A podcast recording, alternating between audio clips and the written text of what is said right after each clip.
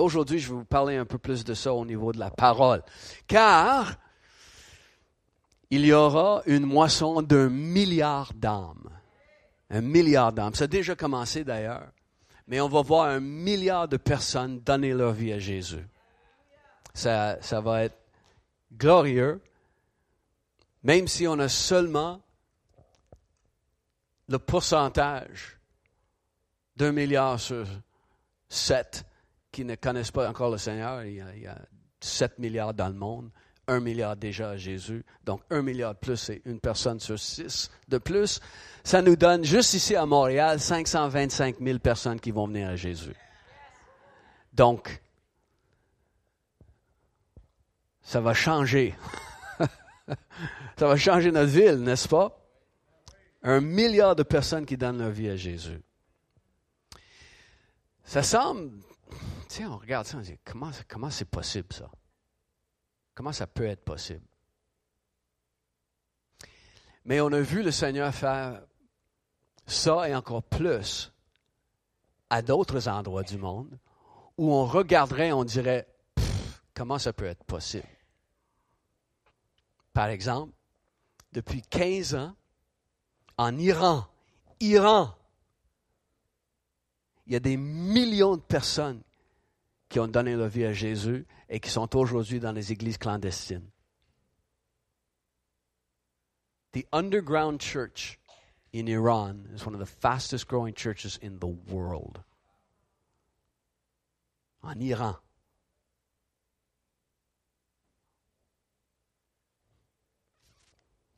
Est-ce possible pour le Québec?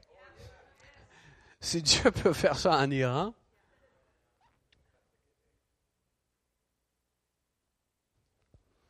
on a parlé de comment ça va prendre un souffle de l'esprit pour qu'il y ait un changement dans l'atmosphère spirituelle dans notre société.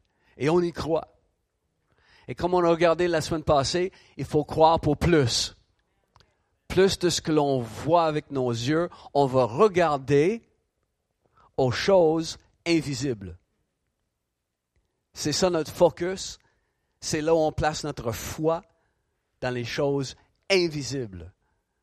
Car Dieu va faire de grandes choses. Je parlais la semaine passée à une jeune dame qui était ici. Elle est euh, montréalaise, mais euh, sa famille vient de l'Éthiopie.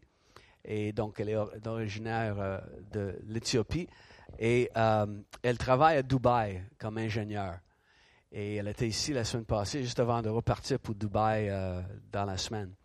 Et elle me disait qu'elle était renversée de voir le nombre de chrétiens à Dubaï.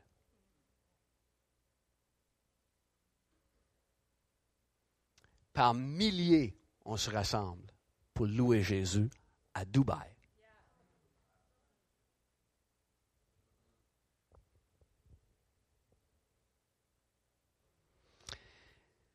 Donc, dans cette ville de festival, c'est le temps pour un bon festival de Jésus, n'est-ce pas?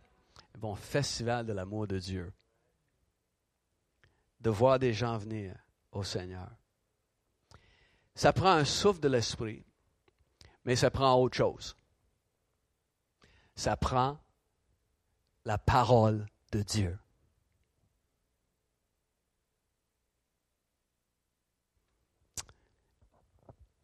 Il y a un verset dans Jacques chapitre 1 euh, on le chante souvent, dans le verset 17, toute grâce excellente, tout don parfait, descend d'en haut du Père des Lumières, chez qui il n'y a point de variation, est toujours constant. Le verset qui suit dit, Il nous a engendrés selon sa volonté par la parole de vérité il nous a engendrés par la vérité.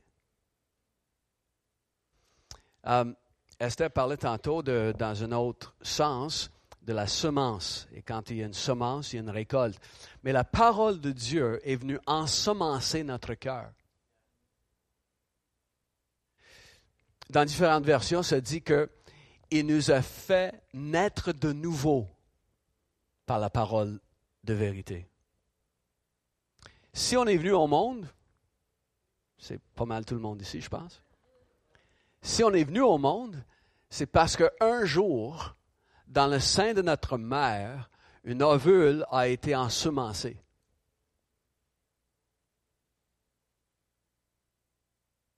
Pour naître une deuxième fois, pour naître de nouveau, ton cœur a été ensemencé avec la parole de vérité. C'est la seule façon de naître de nouveau. On est engendré par la parole de vérité. Et on est venu au monde. Spirituellement, on a connu cette nouvelle naissance. Donc, la parole, c'est, primordial pour savoir qu'il va y avoir un réveil à Montréal. L'apôtre Paul a dit à Timothée, euh, dès ton enfance, tu connais les saintes écritures qui peuvent te rendre sage à salut. Ça peut t'amener à, comprendre comment être sauvé par la parole de Dieu. Donc, si on veut voir ce réveil, oui, on prie pour un souffle du Saint-Esprit. Et on va semer la parole de Dieu dans les cœurs. Mission 318, ça comporte les deux. On a besoin de vivre la présence du Saint-Esprit et on a besoin d'avoir la parole qui, tombe dans notre cœur et qu'on va ensemencer dans les autres. Donc aujourd'hui, je vais regarder avec vous juste rapidement euh, un petit message sur euh, l'Évangile. On va parler de l'importance de l'Évangile. On va parler de la résistance à l'Évangile. Et on va parler du triomphe de l'Évangile. Le mot évangile, qu'est-ce que ça veut dire? Bonne nouvelle, good news. Hein? C'est curieux comment euh, on a décidé de rendre religieux le monde évangile, le mot évangile. Parce qu'à l'époque, quand on a dit évangile, ça voulait juste dire bonne nouvelle, point. Mais avec le temps, le mot qui est dans le grec, n'est-ce pas, dans les textes grecs, est devenu euh, ce, mot qui a un contexte religieux attaché. L'évangile. Et comme je dis souvent, des fois on va parler d'aller évangéliser. Puis ça, ça fait peur. On va aller évangéliser. Et on devrait dire, on va aller bonne nouveliser. C'est juste ça qu'on va faire. On va compter des bonnes nouvelles. On va les bonnes nouveliser. Il y avait un technicien qui est ici euh, cette semaine. Euh, il fait l'entretien sur euh, les unités de, chauffage et climatisation sur le toit. Et je sors du bâtiment, je, me rends à mon auto et, voilà, il est assis dans son camion. Il vient ici depuis des années. Donc, je le connais comme ça. Bonjour, bonjour. Donc, il est là et donc, j'arrive, il baisse euh, la vitre de son truck. Comment ça va? Oui, good. T'es ici pour nous aider encore? Oui. Hein, hein. Et puis on parle un peu. Il a le journal de Montréal ouvert euh, comme ça, puis il, mange son dîner dans le truck. Et euh, je dis, oui, je suis en train de prendre un peu de bouffe. Après ça, je monte sur le toit et entre-temps, je lis des mauvaises nouvelles.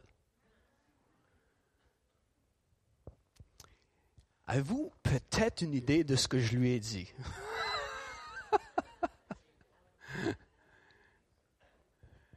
Il dit, je, préfère lire des bonnes nouvelles, moi. Ah oui, où est-ce que je peux en trouver?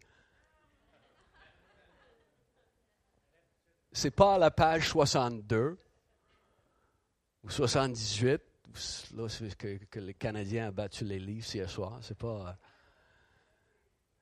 Euh, je, dis, je lis des bonnes nouvelles dans le Nouveau Testament. Les bonnes nouvelles de l'amour de Jésus. Et puis on a eu un, un échange là-dessus. Les gens ont besoin de savoir que ce que nous avons à apporter, c'est des bonnes nouvelles. Jésus, quand il a commencé à prêcher, Vous savez le titre de son message? Les bonnes nouvelles du royaume de Dieu. Partout où il allait prêcher, la Bible dit que Jésus annonçait les bonnes nouvelles du royaume de Dieu. C'est des bonnes nouvelles. Ce pas des nouvelles de condamnation. Même le jour où il se lève dans la synagogue et il sort Ésaïe 61, il dit L'Esprit du Seigneur est sur moi, et là il va expliquer d'autres choses. Après, c'est écrit que les gens s'étonnaient des paroles de grâce qui sortaient de sa bouche.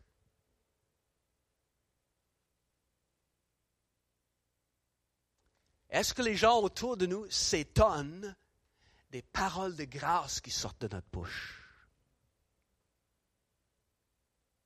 J'ai bien peur que les gens, en Amérique surtout, entendent de la bouche de l'Église des paroles de condamnation et non pas des paroles de grâce.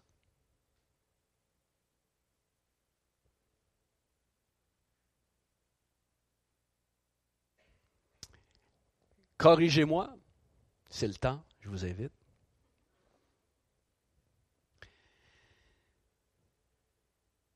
Jésus n'a pas condamné les gens lorsqu'il prêchait. Corrigez-moi si j'ai tort. Les seuls gens qu'il condamnait, c'était les religieux. Ceux qui ne connaissaient pas Dieu, c'était des paroles de grâce qui sortaient toujours de sa bouche. Des bonnes nouvelles du royaume. Donc on a une bonne nouvelle à annoncer. La bonne nouvelle du royaume. La bonne nouvelle dans Éphésiens 1, chapitre, euh, chapitre 1, verset 13, l'évangile est appelé euh, la bonne nouvelle de votre salut. Notre endroit, c'est appelé la bonne nouvelle de notre Seigneur Jésus-Christ. L'évangile, c'est une bonne nouvelle. Et c'est cette bonne nouvelle qui doit être semée dans les cœurs. Parce que c'est par la bonne nouvelle qu'on apprend ce comment être sauvé, qu'on apprend la vérité. J'aime donc 2 euh, Timothée chapitre 1 verset 10, c'est écrit que la vie et l'immortalité ont été mises en évidence par l'Évangile.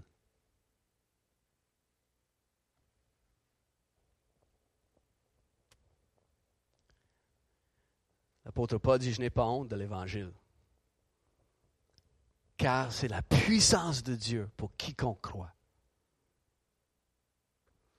Des fois, je peux avoir honte de la façon que quelqu'un apporte l'Évangile, mais je n'ai pas honte de l'Évangile. C'est la puissance de Dieu pour quiconque croit. Donc, nous avons été engendrés par la parole de vérité. La parole de vérité est dans Jacques chapitre 1, verset 18, on lit cela dans verset 21, ça dit que la parole de vérité a été plantée en nous. A été semée en nous. Cette parole de vérité qui est dans Éphésiens 1, 13, euh, la parole de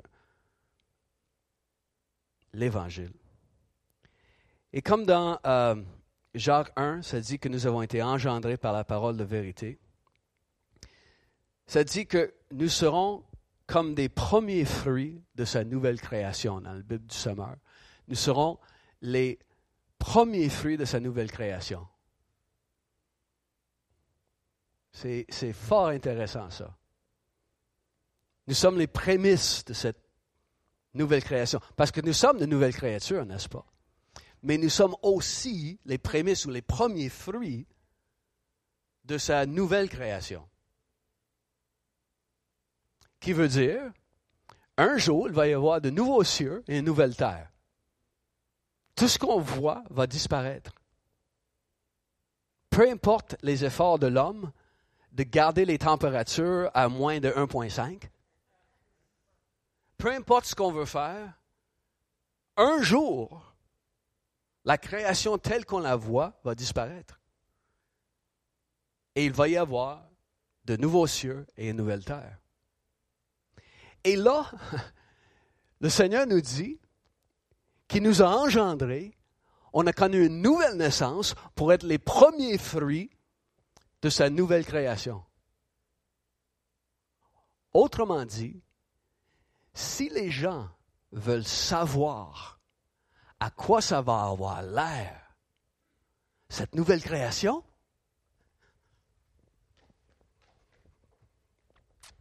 tada!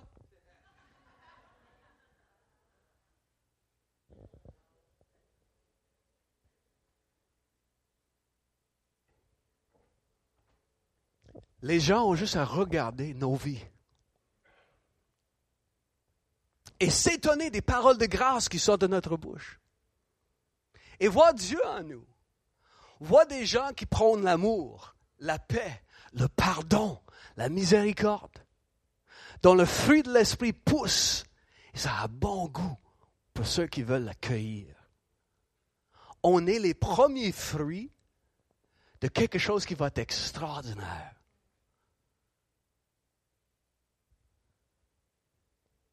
C'est ce que les gens voient en nous. C'est comme si, en nous regardant, sont en train de regarder un trailer pour l'éternité. Voici ce qui s'en vient, voici la bande-annonce et voici, vous, vous êtes tous des acteurs dans ça.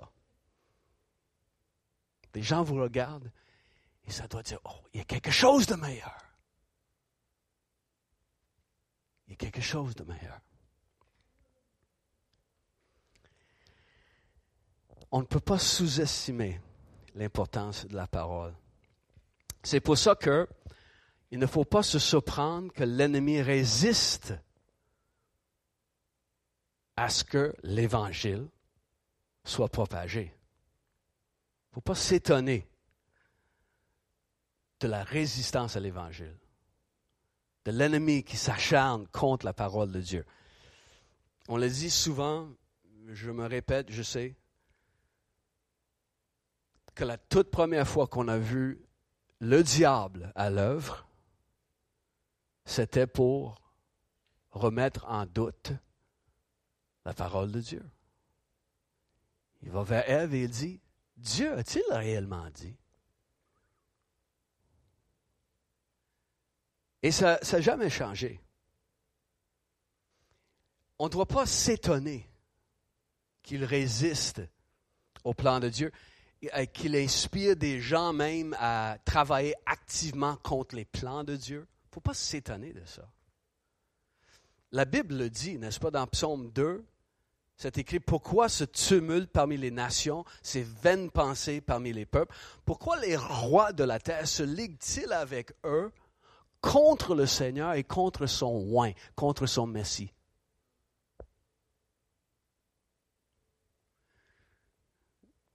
Mais le Seigneur, il est sur son trône, il regarde tout ça et il rit. Il se moque d'eux.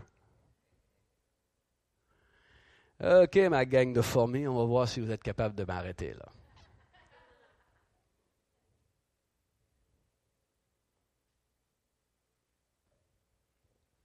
Des gens qui résistent au plan de Dieu, qui résistent à, à tout ce que Dieu appelle cher. J'ai parlé de ce qui se passe en Iran en arrière-scène. En avant-scène, c'est autre chose. Ce que le gouvernement de l'Iran veut nous montrer, ce n'est pas un peuple qui connaisse Jésus de plus en plus, mais c'est un peuple qui est voué à la destruction de l'État d'Israël.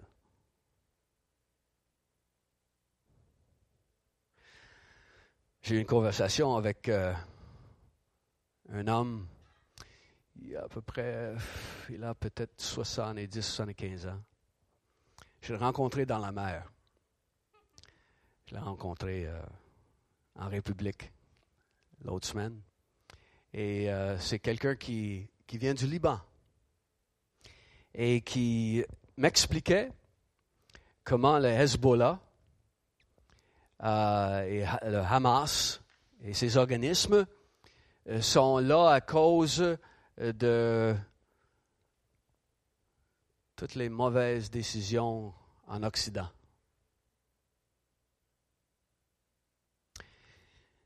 Sauf que ceux qui financent le Hezbollah et le Hamas et d'autres groupes terroristes sont dans le gouvernement de l'Iran qui envoie des millions et des millions et des millions de dollars pour que ces groupes puissent s'armer et même établir des, des, sites avec des missiles dirigés contre Israël.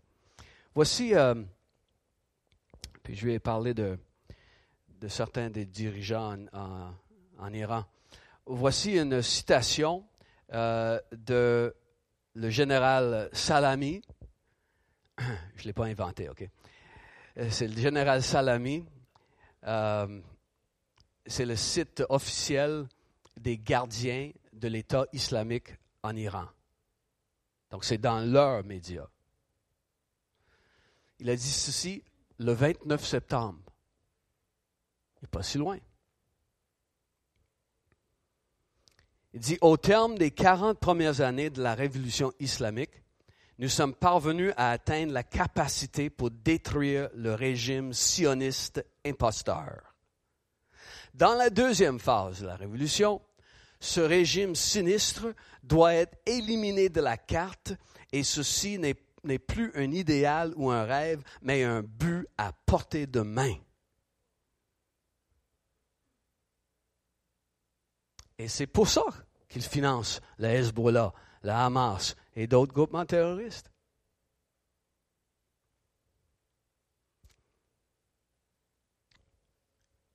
Et en juin 2018, leur euh, chef religieux, le guide suprême iranien, l'ayatollah Ali Khamenei, avait réaffirmé cette position la position ancienne de Téhéran selon laquelle Israël est pour le Moyen-Orient une tumeur cancéreuse maligne qui doit être enlevée et éradiquée. C'est pas pour rien que l'Occident ne fait pas confiance à l'Iran pour ce qui est le développement de la technologie nucléaire.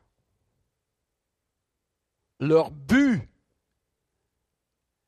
c'est d'effacer Israël.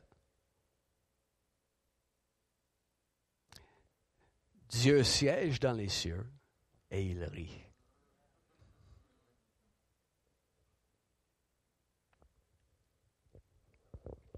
Le diable a toujours attaqué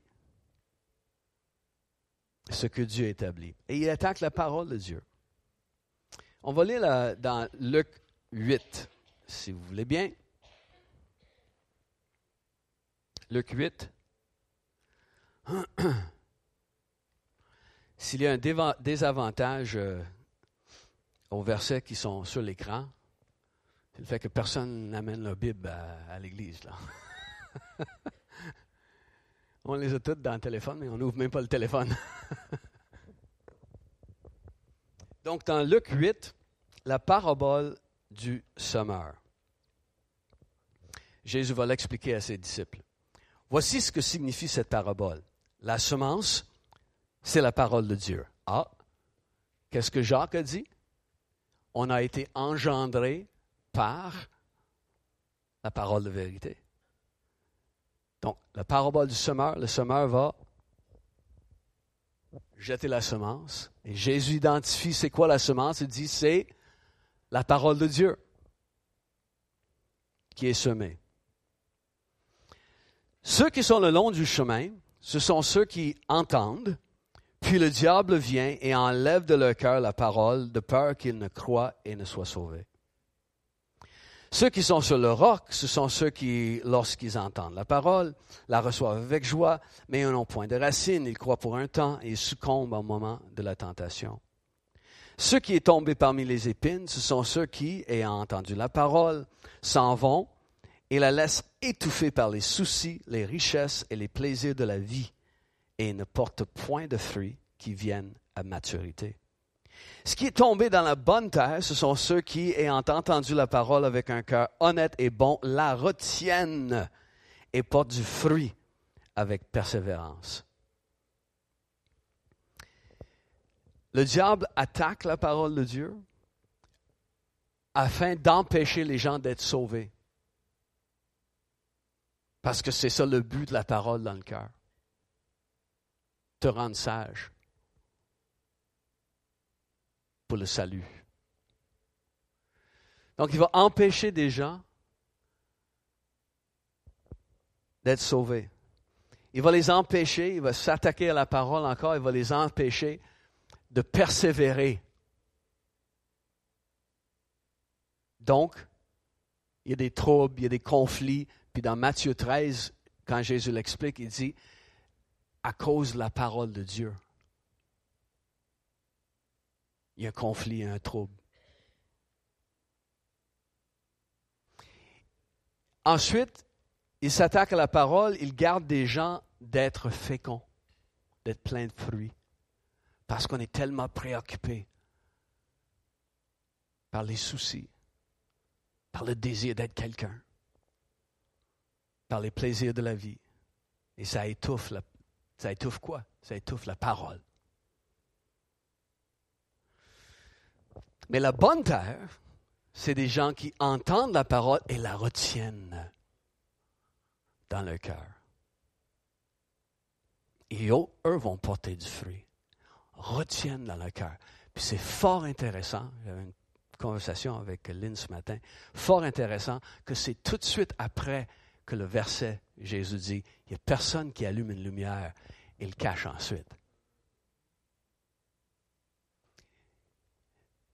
Non, la parole de Dieu vient dans notre cœur, on la retient afin qu'on devienne, tada, le trailer de Dieu pour l'éternité.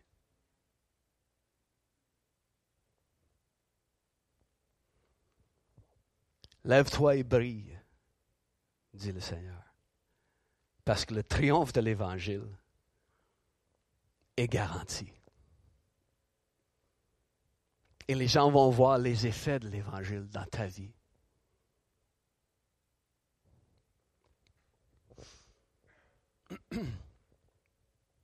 On a parlé la semaine passée euh, du peuple de Dieu euh, qui ne sont pas entrés dans la terre promise.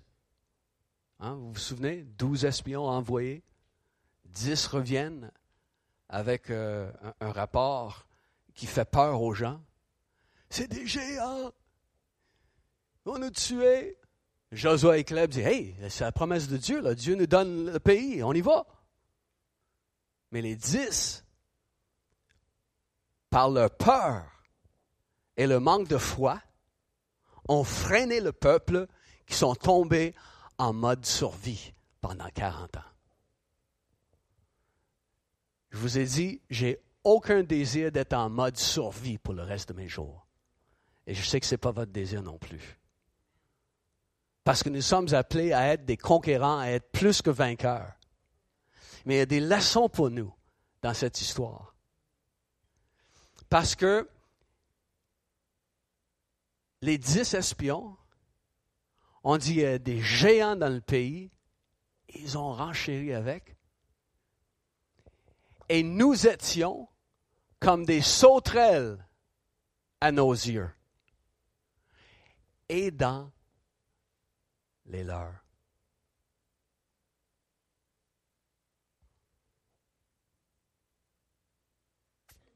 Si tu te vois comme ça, les autres vont te voir comme ça. Si tu te vois plus que vainqueur, les gens vont savoir, hey, j'ai affaire avec un vainqueur.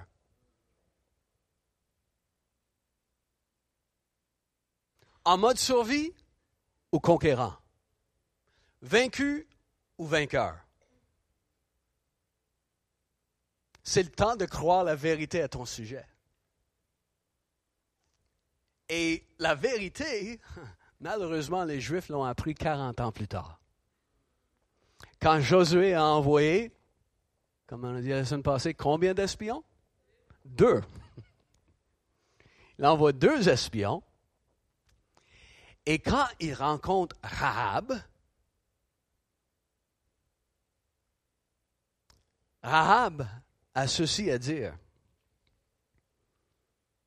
L'Éternel, je le sais, vous a donné ce pays, la terreur que vous inspirez nous a saisis et tous les habitants du pays tremblent devant vous. Ça, c'était la vérité. Alors que le peuple de Dieu tremblait devant les géants, c'est le contraire que Dieu voyait. Dieu avait envoyé la terreur chez les gens qui tremblaient à la pensée que ceux qui avaient franchi la mer Rouge sont maintenant à nos portes.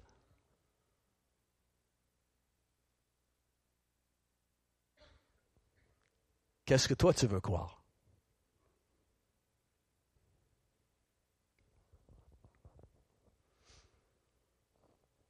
Des sauterelles ou des conquérants? Ça ne veut pas dire qu'il n'y aura pas de résistance. En Canaan, oui, le peuple de Dieu a rencontré de la résistance tout au long, mais la victoire avait déjà été acquise parce que la terre était promise.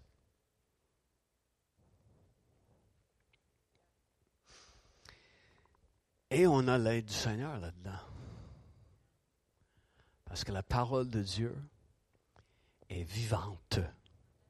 Ces paroles que je vous dis, Jésus dans Jean 6, ces paroles que je vous dis, elles sont vie et elles sont esprit. Ça a un effet. Parce que ça vient de Dieu.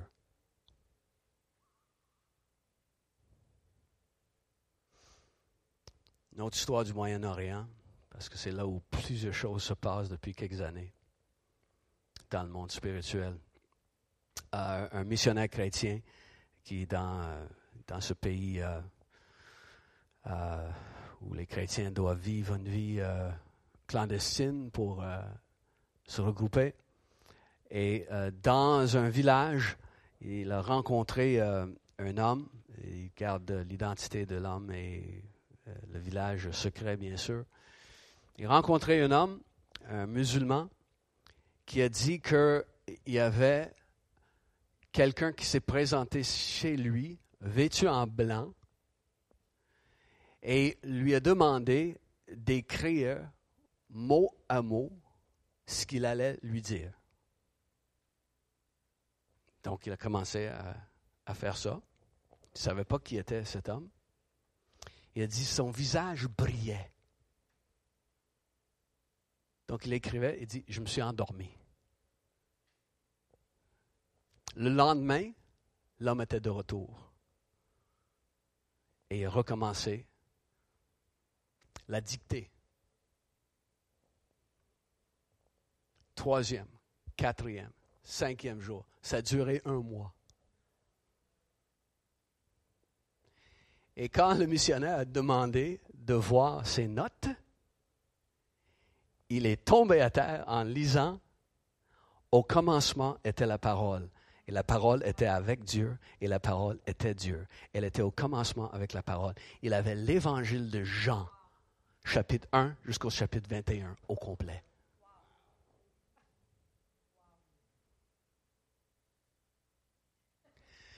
Me semble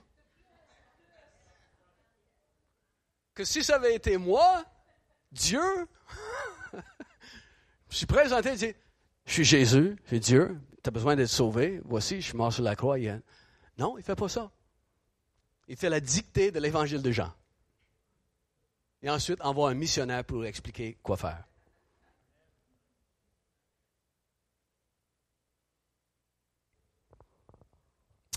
Mais cet homme-là a toute une histoire à raconter pour sa génération et la génération et la génération et la copie de l'évangile dictée par Jésus, le Fils de Dieu. Ça va être sur eBay aux enchères.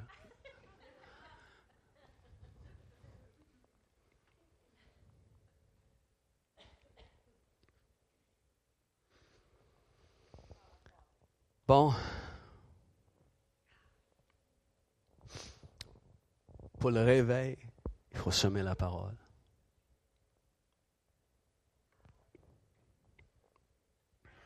Je vais terminer avec ceci. Euh, c'est une petite pensée. combien c'est important pour nous de, encore une fois, une petite promo pour mardi soir, les autres choses qu'on fait, on veut s'entraîner ensemble, on veut s'imbiber de la parole de Dieu, on veut être transformé par la parole de Dieu pour apporter une transformation des gens, dans les gens autour de nous. C'est important de prendre du temps pour s'entraîner dans la parole. David a dit ceci dans Psaume 61. Je voudrais séjourner éternellement dans ta tente, me réfugier à l'abri de tes ailes. Le psalmiste dans Psaume 84 dit, Mieux vaut un jour dans tes parvis que mille ailleurs. David dit dans Psaume 27, Je demande à l'Éternel une chose que je désire ardemment, vivre toujours dans ta présence. C'est beau. Hein? Je comprends que ce soit son désir. Y a-t-il quelque chose de meilleur que de vivre la véritable présence de Dieu? Les expériences qu'on peut avoir là, dans la vie, il n'y a, rien qui se compare à ça. Quand le Dieu de l'univers manifeste ta présence et tu vis quelque chose avec lui, c'est extraordinaire. Change ta vie, ça marque ta vie pour toujours. Donc je comprends, je voudrais séjourner éternellement dans ta tente, me réfugier à l'abri de tes ailes. Je comprends que ce soit son désir. Vous savez, j'aime beaucoup les conférences. J'aime ça. Les temps qu'on peut vivre, j'ai eu, et, c'est merveilleux. Le temps qu'on a vécu avec les pasteurs euh, dans la retraite, euh, des pasteurs Cage de Fire l'autre semaine, c'est super. Je voudrais toujours. Mais la réalité, c'est que David ne pouvait pas séjourner toujours dans la tente, dans la présence de l'Éternel.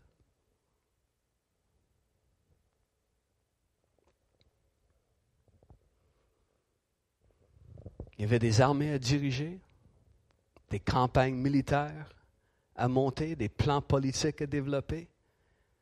Il y avait des défis familiaux à relever. Il y avait des structures organisationnelles à développer. Il y avait des menaces des nations ennemies à contrer.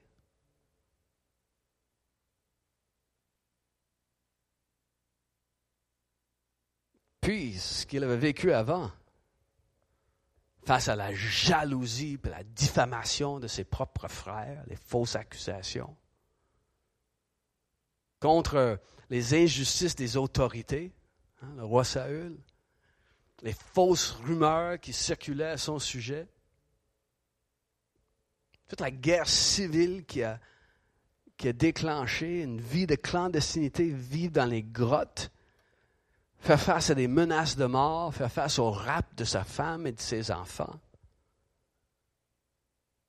faire face à des complots meurtriers entre ses leaders, des déceptions majeures au sein de, de ses, euh, dirigeants, la mortalité de chez, chez enfants, la calomnie, la sédition de Sheba et si j'ai à faire face à tout ça, je suis dans la présence de Dieu.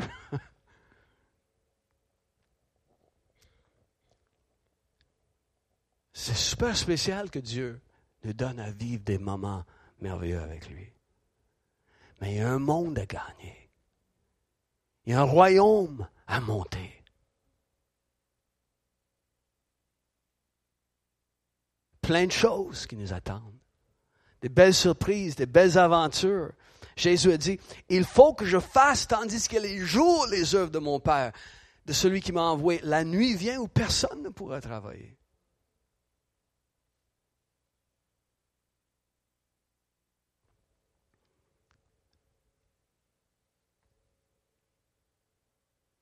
Donc, on sait que Jésus a quitté un endroit assez euh, spectaculaire pour venir et vivre parmi nous. Et ça n'a pas toujours été facile. On, est d'accord? Donc nous aussi, on va être rendus à cet endroit spectaculaire un jour.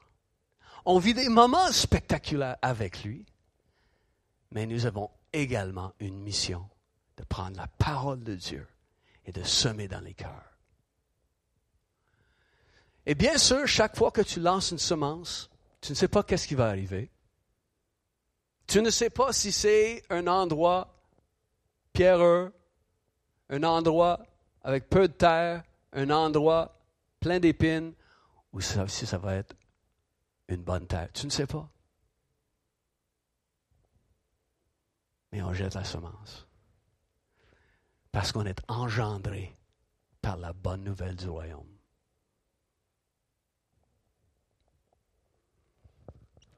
On peut se lever?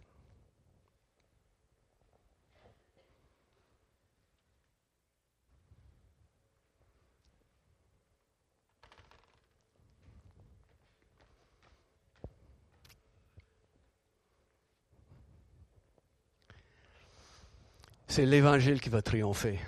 En tout cas, pour ma part, je suis très content que l'Évangile a triomphé de mon cœur.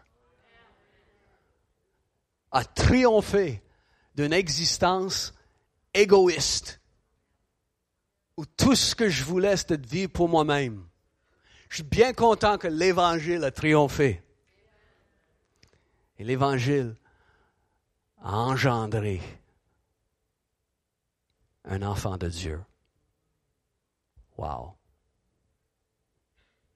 Regardez à côté là. C'est, des enfants qui ont été engendrés par l'Évangile.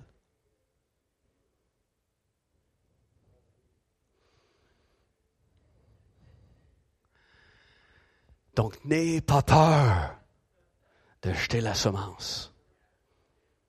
N'ayez pas peur de dire la vérité. Jésus est le Sauveur. Il est mort sur la croix pour tous tes péchés. Il est ressuscité d'entre les morts pour te sauver, te pardonner, te donner une nouvelle vie. Et un jour, nous serons avec lui pour l'éternité. C'est des bonnes nouvelles, ça.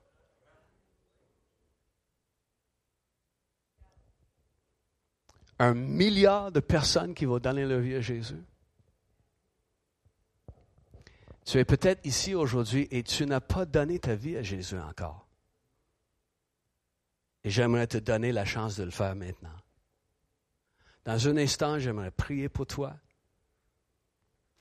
Et par cette prière, tu vas dire au Seigneur, moi, je veux te connaître. Moi, je veux naître de nouveau.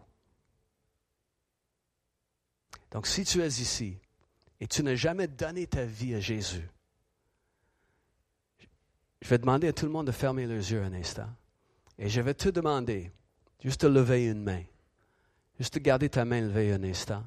Tu veux donner ta vie à Jésus? Oui, merci. Oui, merci. Oui, merci en arrière. Merci. C'est quelqu'un d'autre? Oui, merci. Tu lèves la main et tu dis, moi, aujourd'hui, je prends la décision de donner ma vie à Jésus. C'est quelqu'un d'autre juste avant que je prie? Oui, merci. En avant, merci. OK, voici ce que nous allons faire. J'aimerais prier avec vous. Vous allez répéter après moi une prière. Et je vais tout simplement vous demander de, venir me rencontrer ici, en avant. Venez euh, tout de suite de, votre banc. Si vous êtes avec un ami, euh, vous pouvez venir avec votre ami. Venez me rencontrer et on va prier ensemble. Vous allez simplement répéter une prière après moi. Comme les gens ici dans, cette salle ont, tous fait euh, dans leur vie à un moment donné. Donc, n'ayez pas peur, ne soyez pas gênés. Vous avez levé une main. Venez et on va prier ensemble.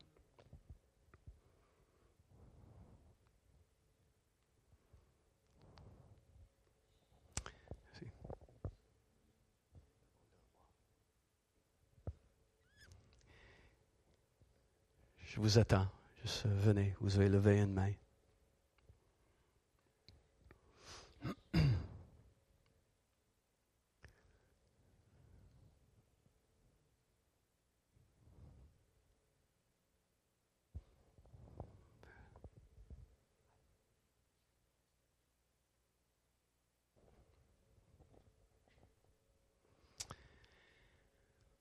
Donc on attend juste quelques instants. Venez, on va prier. Et vous recevrez le don gratuit de la vie éternelle. Wow!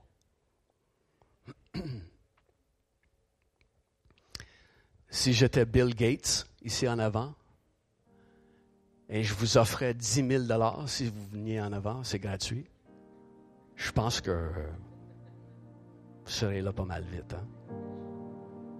Mais Jésus vous offre la vie éternelle gratuitement. Gratuitement. Vous n'avez qu'à venir et la réclamer. Car quiconque croit reçoit la vie éternelle. Amen. Donc, dans 30 secondes, on va commencer à prier. Prenez le temps de venir. Venez en avant avec ces gens.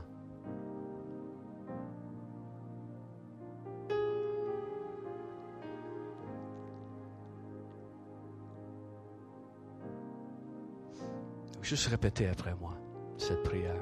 Et vous, dans les bancs, vous pouvez répéter après moi aussi. En souvenir de quelque chose que vous avez peut-être déjà fait et aussi juste pour soutenir ceux qui sont venus ici en avant ce matin. Donc, priez après moi. Juste répétez à voix haute. Seigneur Jésus, aujourd'hui je t'ouvre mon cœur.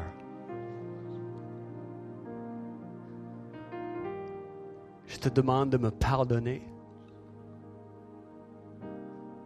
de me laver de toute faute, de me donner un nouveau départ. Et je te donne ma vie pour vivre pour toi. J'ai choisi de pardonner ceux qui m'ont offensé, comme tu m'as pardonné, Jésus. Car sur la croix, tu es mort pour moi. Trois jours plus tard, tu es ressuscité pour me donner la vie. Donc merci Jésus pour la vie éternelle que je reçois comme un don gratuit de ta part. Amen. Amen. Ah, donc félicitations. Félicitations. Félicitations. Et le Seigneur a la meilleure des vies pour nous, n'est-ce pas? Il n'y en a pas de meilleure que la vie que Jésus a pour nous. Amen.